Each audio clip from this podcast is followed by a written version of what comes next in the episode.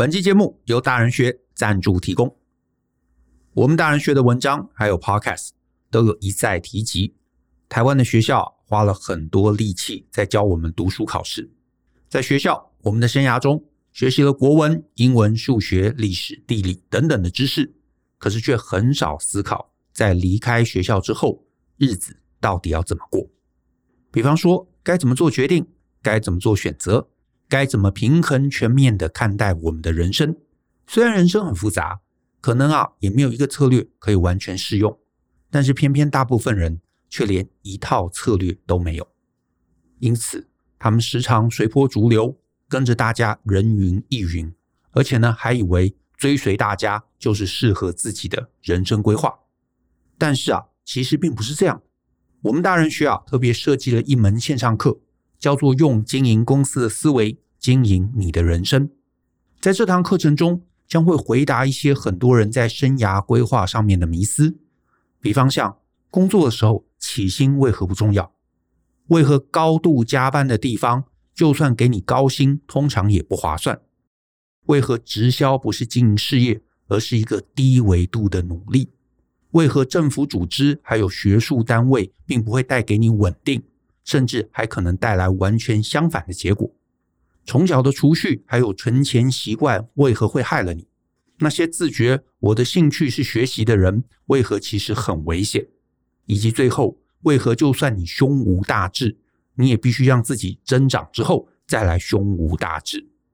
如果你觉得自己的人生有被以上这些问题困住，那么欢迎你来听这堂课，或许能够避免在人生上面。继续绕远路，欢迎透过节目下方的说明栏来观看这堂课更多的介绍。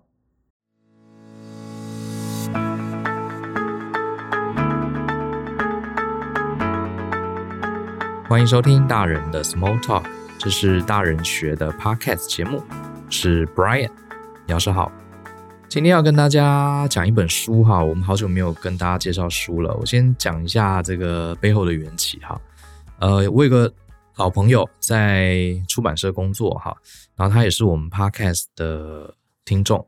然后有一次呃遇到这个朋友，就跟他聊了一下，他就说：“哎呀，他很喜欢我们的这个 podcast 节目。”然后他就问我说：“有没有兴趣这个聊聊给小朋友的大人学？”哈，其实 我们简称小人学好了哈。这个大人学其实这些年来累积了很多伙伴啊，他们来上我们的课程，或是像你现在一样在听我们的 podcast。然后很多伙伴呢，他们的孩子也慢慢长大了。然后很多人告诉我们说：“哎呀，这些人际关系、呃，学习哈、成长，还有这个管理的知识哈，这些东西，如果让他们的小孩子从小就学习，那该有多好！”所以，我们其实过去也思考过这个问题，呃，能不能把我们的课程、把我们的理念、把我们的节目往下推啊，推到小朋友的领域？有这样的念头啊，可是没有实际去执行。那刚好这朋友就跟我聊了一下，然后呢，他就说他们出版社是专门出童书的，然后有一系列的书籍，问我有没有兴趣看一看。我说好啊，结果马上他就寄了二十几本书啊，这个寄到我的公司，然后我也最近在看啊，非常有意思哈。呃，原来其实他的出版社叫小熊出版，我想可能很多家长知道这个出版社，他们是读书共和国下面的一个出版社，专门出各种童书，不光是绘本哈，他们也出了一些科普的。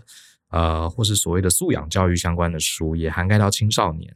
然后我就看了他这系列书，很有意思。然后其中有一本刚好是他们二零二三年要出的一本书哈。你听到这个节目的时候，有可能已经出版了。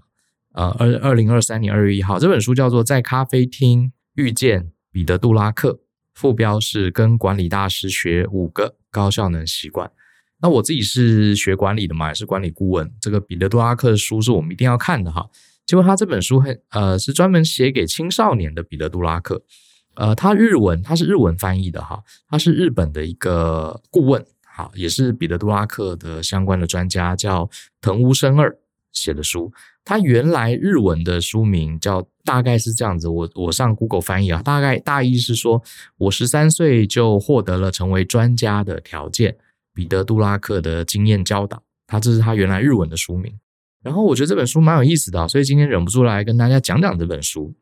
而且我的重点是啊，我觉得如果你平常是很少会去呃啃管理书的人啊，我反而觉得你就算是大人啊，你也可以参考一下这本书，因为这本书它其实把彼得·杜拉克呃一生中很多很多的著作用很简单、呃很直白，而且用一个很生活化的方式来跟你介绍这个彼得·杜拉克的一些核心的精神，所以我觉得大人也蛮值得看的哈。所以今天来跟大家聊聊这本书，大家有兴趣的话也可以去呃买来看一看，翻一翻还蛮有意思的，也我也蛮推荐的。那我先讲一下，大家一定听过彼得·杜拉克哈，他这个呃，我记得他是奥地利人哈，他一辈子活到九十多岁，他是在两千零五年过世的。他非常专注在管理领域，而且很多人说他是现代管理学之父哈，因为很多人呃，管理学这个东西在很久以前啊，一百多年前其实不认为是一个学问，那时候只有物理学啊、化学啊、数学啊，呃，才被认为是一个或经济学才是一个正统的学科。管理学比较是应用上的一些技术啊，跟一些经验谈啊，或是我们所谓的 best practice 啊，最佳实务，就这些公司怎么做的啦，诶，那。他做了这些事情之后，呃，好像经营的不错啊，那我们也来学一学，好，比较是这样的一个经验法则。那大概在彼得·杜拉克还有同期的一些管理学家还有学者的努力之下，他们用很科学化的方法进行一些研究跟呃撰写，哈，让这个管理学这件事情慢慢慢慢离开了这个工厂或是店铺里面的经验谈。变成了一个正统的学科，也让我们后代的人可以有一个系统化的方式去学习怎么经营管理一个企业。所以很多人说他是现代管理学之父，也是有道理的。他是算是这个非常非常走在时代前端的一个前辈。像我自己在讲课的时候，也常常用彼得·杜拉克的名言，比方说，我常讲他讲过的一句话，叫做“没有度量就没有管理”。好，所以你一定要有一些指标，要有一些判断来。评估你现在到底做得好还是不好，否则的话，你说什么管理那都是没有意义，都是空谈啊。那他这本书我觉得有意思的地方是，他设定是给十三岁的，啊、大概就是国中生看的哈。那我实际上看了之后，我觉得他应该，呃，我觉得小学中高年级应该就可以看得懂。然后里面呢有一些插图，可是它并不是那种漫画学管理哈，它里面插图只是一些配图，它整本书啊。概念是讲有一个小故事，就是说有一个咖啡店有一个年轻的店长，呃，老板把这个店长的职位交给他，然后可是这这间咖啡店呢遇到了一些管理上的危机哈，有很多的问题要处理。那这个年轻人他当上店长之后呢，他一方面啊、很高兴获得这个职位，另外一方面他觉得责任重大，然后他没有管过一家店，可是店里面有很多挑战，他不知道该怎么办哈。正在惶恐的时候呢。他们店里面有一个常常来喝咖啡的一个老绅士啊，西装笔挺的坐在那边喝咖啡，然后刚好就跟他们跟这个老绅士聊了一下。其实这个老绅士啊，在这本书里面啊，应该就是一个彼得·杜拉克本人的一个化身呐。好，就像我们看这个小时候听故事，都有一个神仙出现哈，给我们这个当事人年轻人一些指点，大概就是这样的过程。然后这整本书呢，就是透过这个老绅士还有这个年轻店员他们之间的。呃，交流他们之间的聊天，慢慢一步一步的帮助这个年轻店长把这个咖啡店啊经营得很好，好一路过关斩将，化解了危机。那在这个过程中呢，刚好也就提到了彼得·杜拉克他过去的几个核心的观念，包含工作的成果，好，包含谈贡献，好，谈怎么掌握你企业或是个人的优势，啊，当然也会谈到时间管理，还有要如何专注在最重要的事情，还有怎么做抉择。还有怎么样呃永续的成长啊，这几个议题，那这几个议题呢，你呃如果你过去有看过彼得·杜拉克的书，呃，其实你会觉得似曾相识哈，只是他把这些比较困难啊、比较学术的这些语言啊，转换成我们一般人都可以理解的方式。那因为他在日本的原书设定是给十三岁的人，所以十三岁。基本上阅读能力已经成熟了，所以它里面也不会很幼稚哈，你也不用担心说这里面好像是写给幼儿哈，像这个 巧虎那样子很幼稚的，不不是，所以我觉得大人也蛮值得看的，尤其是你平常很少看管理书的话，你看这本书你反而吸收的很快。那呃这本书，当然我现在今天这期节目我也不是要跟大家讲读书报告了，我只是讲我看了以后我感受到的一些重点哈，跟大家很快 go through 一下。那我很喜欢他的第一个篇章，就在讲成果导向这件事情。嗯、刚好我在录这一集的时候呢，同一天早上，有我的学生在脸书社团里面问了我一个问题。他说呢，他们公司有一个顾问案，请了一个顾问来公司，可是这个顾问呐、啊，急着想要把这个案子完成，然后他公司的主管负责跟这个顾问接洽，要把公司的问题分享给这个顾问。结果呢，这位外来的顾问跟公司内部的主管在沟通的时候啊，常常鸡同鸭讲，沟通不顺哈。呃，弄得大家都不是很开心。他问我该怎么沟通会比较好。然后呢，同样的前一天也有一个我的学生也在脸书上、脸书的社团上问了我一个问题。他说他将来想要当数据分析师，那他现在有一点点工作经验哈，他不是本科系毕业，他接下来呢应该去念个研究所，加强自己的专业技能，还是应该直接投入数据分析师的工作，累积更多的实战经验？二选一的问题该怎么办？你看啊，我们常常接收到这类问题。就算你不是一个呃创业家，你只是一个个人，其实我们每个人自己就像是一间公司嘛，人生中有很多的抉择。那彼得·杜拉克这本书，其实呃，其实这两题我都有回答，我都有回答我的学生。我的答案其实就是四个字：以终为始。哈，你的顾问跟你的主管沟通不良，请问你的顾问跟你的主管在一起做这个案子，你们想要达到什么样的成果？这个东西，如果你不定义出来，你们只谈要怎么做，好，大家脑袋里的最终的成果目目的不一样。就像你们出国去旅游，一个想去东京，一个想去大阪，你们在谈行程怎么规划啊？这个是当然沟通不良。你要先决定你们要去同样的地方，才来安排行程。好，你要念研究所，还是要去上班累积实战经验？那我也问这个同学，你三年五年后，你想要成为什么样的上班族？好，你要先了解你这件事情最终的成果，你才反过来推，我现在该走哪一条路啊是比较好的。我们常讲嘛，这个策略啊是为目标而服务的，所以这个概念其实我们学管理的人都知道。可是呢，比较少学管理的人呢，他其实真的就会遇到这个问题。哈，呃，大家沟通不良，我们就想说要怎么样说话比较好。好，这个呃，该念研究所还是该去公司上班，我们就讨论哪一家公司比较好，念哪个学校比较好。其实这些都不是重点，你要先想你未来想预期想得到什么成果。所以他这本书第一个篇章就提醒小朋友，你在做任何问题的时候，你你可能比如说像他这个店员是呃，这个咖啡店生意不好，呃，到底该怎么办？其实你先不要想怎么办，你先想你想要把你的店啊变成什么样子。比如说销售很好，或者是说这个毛利很高，或者是销售跟毛利打平就好，可是客户对我们的品牌价值很高，这样我将来可以开分店啊，等等等等，有很多很多的不同的成果。你可能应该先思考你将来想变成什么样子，你再反过来思考你现在可以怎么做。啊，就是所谓以终为始的概念。嗯、像因为我自己是管理顾问啊，学的是管理，然后我又是。呃，投入很多时间在专案管理这个领域，这对我来说是 DNA 啦，就是直觉。遇到什么事情，我先想成果，再来反推。可是我后来跟很多同学、跟呃我们的听众交流，发现其实还真的有这样的思考的人，从成果反推、以终为始这种思考习惯的人，哎，好像还真不多哎，啊，还真不多。所以这本书我觉得第一章节就很有意思，他就提醒小朋友啊，或是青少年。你今天遇到很多挑战，你应该反过来推结果。好，比方说你今天这个并不是很想读书，你比较想打电动，到底该读书好还是打电动好呢？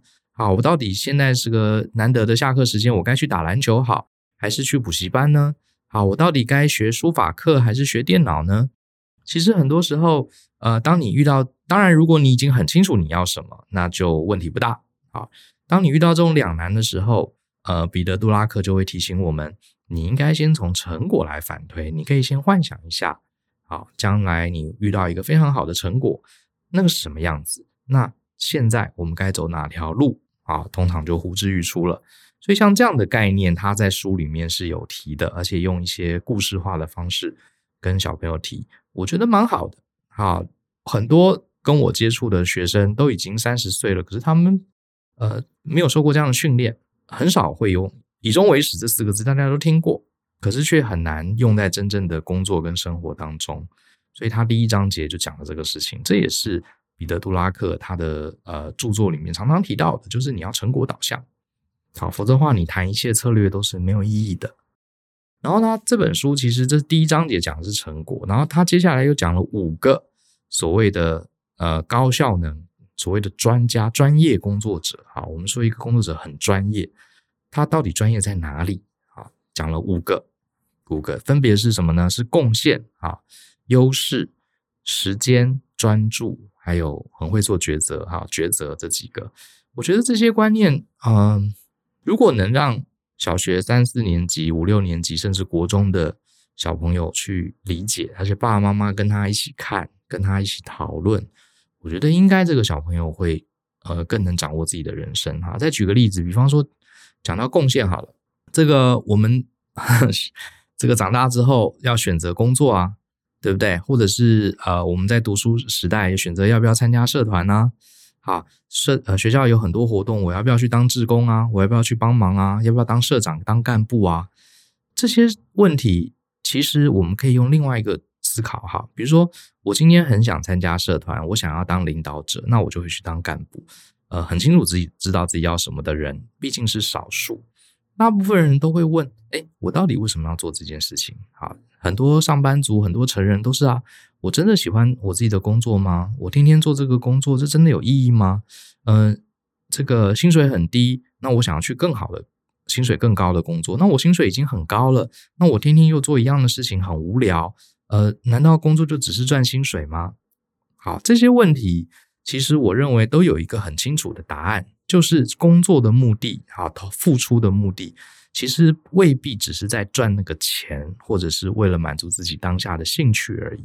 其实还有一点叫做贡献，啊，这边倒不是要特别唱高调，哈，强调这个很崇高的道德，我们要为别人付出，哈，要贡献什么这些宗教情怀，而不是，而且它是贡献这件事是藏在人的协议里面，因为人天生自古以来就是一个社会化动物。我们人要开心快乐，除了基本物质的满足之外，我们很需要别人对我们的认可。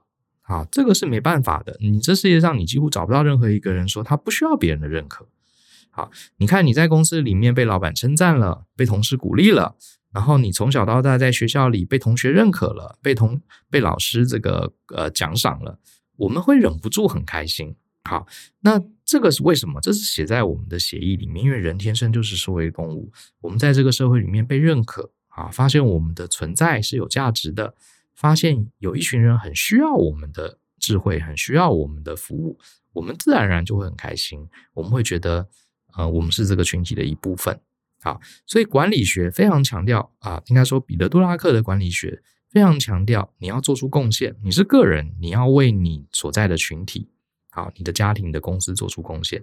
你是一个组织，你是一个公司，你要对你的客户做出贡献，对这个社会做出贡献，这个才是最终最终的快乐的泉源。好，不光是赚钱。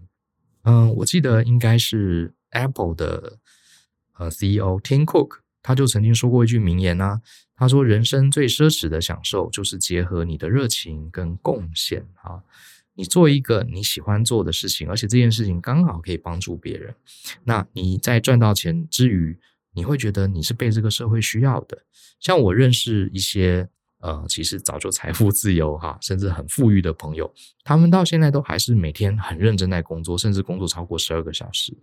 他每天花这个十万块，他一辈子钱都花不完。他要很努力花钱，都未必能把他这辈子赚的钱花完。他为什么还要那么辛苦，朝九晚五去工作？我想答案很简单，就是因为我们人都希望有那种被群体需要的感觉。好，所以这是贡献。它里面章节就讲了这些，我觉得其实蛮好的。如果我们能让小朋友从小就体悟到贡献这件事情的价值，好，我相信第一个他人际关系会好，第二个他比较容易找到自己的热情。而不是只是纯粹为了赚钱。你看，像很多人去了很高薪的科技业，可是他本人不喜欢，好，就浪费了很多时间，最后才觉醒，发现哦，这不是我要做的事情。好，那刚刚我们聊了贡献，那他总共有五个成为这个专业人才的呃要点。我们再来谈谈他谈到的第二个叫优势。好，我问大家一个问题哈，假设今天有个学生，他的英文。平均是八十分，数学平均只有五十分。好，呃，如果你是老师，你会建议这个学生接下来补习要优先补哪一科？我想，如果呃大家听到这个问题，当然是补数学啦，因为他呃理论上两科都要补了哈。如果只能补一科，当然补数学，因为数学不及格嘛。那不及格当然要补起来，否则的话对他升学会有影响。可是如果我们换个情境，假设这个人他英文能力平均只有八十分，数学能力平均只有五十分，可是他今天是个上班族。好，是个上班族。你觉得他应该强化哪一个科目？我想这时候大家答案就会变了，可能要去强化英文。为什么呢？呃，因为他英文已经八十分了，如果他再努力一下，说不定他可以成为英文很厉害的人啊，在很多领域都会成为一个亮点。可是他数学不好，你再去补补到七十分，他也不可能成为数学很厉害的人。所以可能尽量就避免去做数学相关的工作。所以其实答案很简单哈，关键就是在优势。我们在学生时代的时候，很少去强调优势，因为呢，每一科都要并重嘛，你才能考得上学校。然后，可是你出了社会就会发现，其实读书其实只是诸多的优势之一。有些同学他在学校里成绩并不好，可是出了社会，他可能很懂得做生意，很懂得建立人脉，他的事业可能比班上的第一名要做得更好更大。好，所以关键是优势。我觉得这个书里面也有提到。就像是呃，杜拉克他在他的管理书里面非常强调，你企业的竞争优势是什么？你应该让你的优势更强，而不是花大钱、花大把的心力去补足那个不强的部分。我觉得这个观念也蛮适合让年轻的小朋友了解的。事实上，这个观念很多成人都不知道，好，都是延续着我们在学校里面那种框架。哪里不好，哪里不行啊？我觉得我这个能沟通能力不好，我觉得我的数理能力不好，我觉得我行销能力不好。老师，我该怎么把它补起来？我心里的答案都是：你不要再补了，你应该问自己，你什么地方更强，让自己强的地方再强啊，这个才是能为你带来创造最大的贡献跟价值。那第三个就是时间，接下来他也谈了时间管理。我想对呃所有的家长来说，哈。如果你的小孩子成为一个很懂得时间管理的小朋友，你应该会非常非常的欣慰哈。所以时间管理其实他在这个书里面讲到了一些我们在管理学上非常非常基本的观念哈。比方说你时间要管理得好，你觉得什么做什么事情都匆匆忙忙，做什么事情时间都不够，那该怎么办呢？第一个你要改善的点是去记录、去检视你自己平常是怎么运用时间的。好，也许你拿一张表格。从早上起床到晚上睡觉，每半个小时为一个单位，记录一下你这一整天到底在做些什么。当你有了这个衡量的基准，啊，就像杜拉克常讲的，没有衡量，没有度量，你就没有管理的可能。你先记下来，结果发现，哇，原来你有好多零碎时间都划手机、都看电视，都浪费掉了。那接下来呢？第二步，你就可以挑出这些浪费掉的时间，怎么把它凑在一起，好，然后来做更。有意义的事情，所以其实这个观念真的都很简单。我想我这样一讲完，大家就觉得，哎，这我都知道。好，问题在于知道变成做到，这世界上最遥远的距离就在这里。那大人呢？啊，你在工作久了，如果你是对职场有企图心的人，几乎没有人不会注意到，好，要去增强自己的时间管理。可是如果我们能让呃家里的小朋友很小的时候，就让他。很珍惜他的时间，懂得用这些表格啦、笔记本啦，来把时间当成一回事，认真的去追踪，认真的去检讨。我相信这个小朋友长大，应该会就一定会成为一个很重视时间、很有效率的人。那还有一个就是专注啦，对不对？专注就是你懂得用时间之后，你就要把时间优先放在最重要的地方，好，最关键的地方。而且一些不是很重要，对你最后的成果没有帮助的事情，你可能就要把它剔除掉。好，这个也是很重要的一个关键。顺便跟大家谈一下啊，我很喜欢跟大家讲的一个故事。呃，这个这本书里面也有提到哈，我们常说管理好时间要专注，专注就是要排优先顺序。可是杜拉克讲出一个很有意思的观念哈，他说有一件事情比优先顺序更重要，叫做劣后顺序。什么意思呢？就是人都很贪心。好，比如说我今天啊，时间很有限，我要列出三个我最想做的工作，然后第一是什么，第二是什么，第三是什么。然后等你做到一半，突然觉得第四个好像也很重要，第五个好像也很重要。为了做好第一个呢，我又发现第六个事情也很重要。最后你时间就充满了。那这个什么叫列后顺序啊？列就是劣质的列，后就是后面的后，它是相对于优先哈。意思是说，你先把一些不要做的事、不该做的事，你优先把它剔除掉。好，那刚刚讲了这个有一个巴菲特的故事，非常符合、非常契合彼得·杜拉克先生的这个所谓劣后顺序的概念哈。就是再跟大家讲一次这个故事好了，如果你听过，你就再听一次。有一个帮华伦巴菲特开飞机的这个机师，好，他想要自己出来创业，他就问巴菲特意见。巴菲特就说：“来，你拿一张纸，请你列出二十五个你人生最嗯接下来最想做的事，你觉得最重要的事情。”结果这个机师就列了二十五个。然后呢，巴菲特就说：“好，那你从这二十五个里面，你可不可以圈出五个又更最重要的事情？”好，机师也照做了。最后，巴菲特就说：“你知道呃做这件事情的意义在哪里吗？”机师就说啊，我知道你希望我优先做这五个事情啊，优先做这五个事情，然后有多的时间再来做剩下二十个。巴菲特说：“No, no, no，不是这个意思哦。我只想告诉你是，你接下来这辈子的时间，一直到你创业成功为止，你要努力把那二十个当成绝对不要做的清单，尽你一切的可能避免做那二十个事情。好，这就是劣后顺序。好。”事实上，世世界上最可怕的、最会消耗我们时间的事情，不是那些不重要的事，而是有点重要但又不是最重要的事情。这些事情反而会消耗你的人生，哈。所以你看这个观念，我觉得其实老实说，我得到这个观念真的是呃三十多岁、四十岁之后，我才真正体悟到这件事情的重要。好，所以我还蛮羡慕现在的小朋友。好，在小学、国中就有机会看到这样的书。我要是早点看到这样的书，哇，我现在应该更厉害了，对不对？那第五项就是抉择。好，这也是我们刚好也符合我们最近这个新书《大人学选择》的概念。你要从成果去反推，厘清自己到底要什么，然后勇敢的做出每一个抉择。这里面有一句话，也是杜拉克这个鼓励年轻人的，就是说，你一定要当你想清楚了之后。你就要勇敢的赌博，勇敢的做出这个决定，要去执行它。因为呢，你如果犹豫不前，好，犹豫不前，不要忘了，你不做决定也是一种决定，啊，等于是你不做决定，等于被动的把你的选择权交给好几率，交给这个环境，最后呢，你还是等于做了一个不做决定的决定。所以，既然我们有机会做决定，想清楚之后，就要勇敢果决的去做好。那这本书大概就是讲这些内容，当然我只是很快的提点一下，好，很快提点一下。我蛮鼓励大家可以去看。那这本书怎么看呢？我自己有几个想法。它整本书啊，呃，我不知道大家记不记得小学的时候，我们有那种妈妈会给我买那种图画本啊，那个图画本一打开，里面很多很多的点点，很多的小点，然后每个点上面有顺序。我们就拿着笔啊，照着这个一号点、二号点、三号点，我们把这一个个点用线把它连起来，诶，它就变成一张图啊，变成一个米老鼠啊，变成一个小叮当。我觉得其实人生啊，也好比是这样子哈。今天给你一张白纸，叫你画出人生的风景，哇，这个要很会画画的人才画得出来。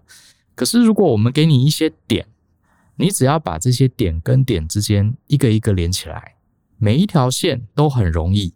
可是，只要你努力的把这个点照顺序连起来，哎，你也完成了一张图，很有成就感。我觉得这本书，呃，它倒没有真的教我们什么非常厉害的技巧，或是给我们很明确的答案，都没有。可是，它就是给你这些思考点，比方说贡献是什么，优势是什么，好，你该怎么管理你的时间？呃，为什么我们要专注在最重要的事情上？还有人生要怎么做选择？它就是一个一个的点。你把这些点一步一步思考过，一个一个把它连起来，你自然而然就会有一个很明确的思维路径啊，你人生的风景，哎，也就这样浮现了。所以我觉得这是一个嗯很好的引导的书。好，所以呢，呃，就像我刚刚讲的，我最近刚好也在思考我们大人学接下来呃要不要推出少年版的大人学。好，所以我最近看很多这类的书籍，看着看着，我突然发现。这一类的书啊，反而大人很适合读，而且不管你有没有小孩，比方说你今天没有小孩，你刚好看这些书呢，呃，你可以复习一下你以前看过的管理书，因为这些书都写得很简单、很精要，所以等于帮你复习一下。你可以很快，像我这本书，不到一个小时我就看完了。好，不到一个小时我就整，我我每页都有认真看哦。其实大概也就一个多小时就可以看完，所以很轻松。你等于复习过了一下，复习过了一遍呃彼得·杜拉克的管理精髓。好，那如果你有小孩，那更好了，你跟小朋友一起看，然后呢，我倒觉得你可以试着，如果你是家长的话，你可以试着拿书里面的问题来问你家的小朋友，问他会怎么想。像这里面就有很多问题，很值得跟小朋友一起讨论哈。比方说，他的主人翁是这个咖啡店的店长嘛，然后咖啡店里面有一个厨师，专门准备各种料理。哈，这个厨师他里面就讲，厨师他很对自己的烹饪能力很自豪，所以他就推出了很多很多各式各样的餐点。想要证明自己的厨艺，可是对于这个店长来说啊，他觉得你做那么多餐点，你就要备很多料，你的成本就很高，而且，呃，万一这个餐点一天只有一个人、两个人点，这些料就要丢掉，这对他最后餐厅的目标其实是不合的。那你到底应该去鼓励这个厨师开发很多料理，还是说服这个厨师不要做太多料理，只专注在一种？好，你就可以问小孩子这个事情，你觉得厨师应该做很多料理吗？还是只专注在一个料理，把它做到很好、很有名呢？为什么你要这样做？好，这样的好处在哪里呢？还有，你也可以问小朋友说，如果厨师不愿意，你觉得为什么他不愿意呢？好，他为什么想要做很多料理呢？那如果他真的不愿意，你可以怎么样去说服他、引导他呢？你不觉得这些问题都很有意思吗？他其实不一定有标准答案。可是就可以引发小孩子去思考。那我在节目里面也提到哈，我自己没有小孩，可是我常常跟我的小外甥聊天，我发现他们其实在三四年级的时候，其实就非常有 sense。他们对这些问题的分析跟回答，常常远超过我的想象啊，所以不要太小看他们的思考。然后呢，嗯，这个里面还有另外一个问题是说，呃，这个餐厅里面有一个有一个 waitress 哈，有个女士，女的服务生，然后她很忙。你要不要多雇一个人来帮她呢？雇这个人有什么好处？不雇这个人又有什么好处？还有多雇一个人帮她，那原来的这个老员工，呃，还是一样端盘子呢？还是你可以教他做什么别的事情呢？这些都是一些可能性，你可以跟你的小朋友聊。好，我觉得其实我自己陪小朋友的经验就是，其实小朋友他不一定要很 fancy 的玩具。很多人都说小朋友喜欢玩打电动，喜欢玩这个 iPad，好不离手，呃，好像感觉是小孩子的错。好，小孩子这个非得要玩这些东西不可。我倒觉得其实未必。我自己的经验是，小孩子重点是喜欢爸妈陪他，喜欢大人陪他玩。好，尤其是小时候，你如果真的找一些好玩的东西陪他玩，其实他们不一定要 iPad，不一定要打电动的。那是因为爸妈没有时间陪他们，没有找一些话题跟他们聊，呃，没有跟他们一起看书，所以当然他在这个呃数位这些玩具的世界里，他可以玩得比较开心。可是如果你愿意陪他，我觉得对这个双亲子的关系跟教育是更好的。那像这本书，其实我觉得它也呼应了我的一个想法啊，因为在多元的网络时代呢，其实每个人都是一家公司，就算你在很好的公司上班。你也是要经营自己，把自己当成自己的经营者。那你今天没有经营者的思维，你只能跟随着群众的意见，哈，随波逐流。那你的人生就很难达成你的目标。你想要达成你的人生目标，你就好好的经营自己。就算你没有开公司，你也要有这种经营者的思维。那这本书呢，就是谈你身为一个经营者要怎么经营，啊，经营自己的人生。那当然从小。就能有这样的概念，耳濡目染，我相信帮助会是很大的。好吧，今天大概就跟大家讲，我最近看了这本呃很有意思的书，也推荐给大家。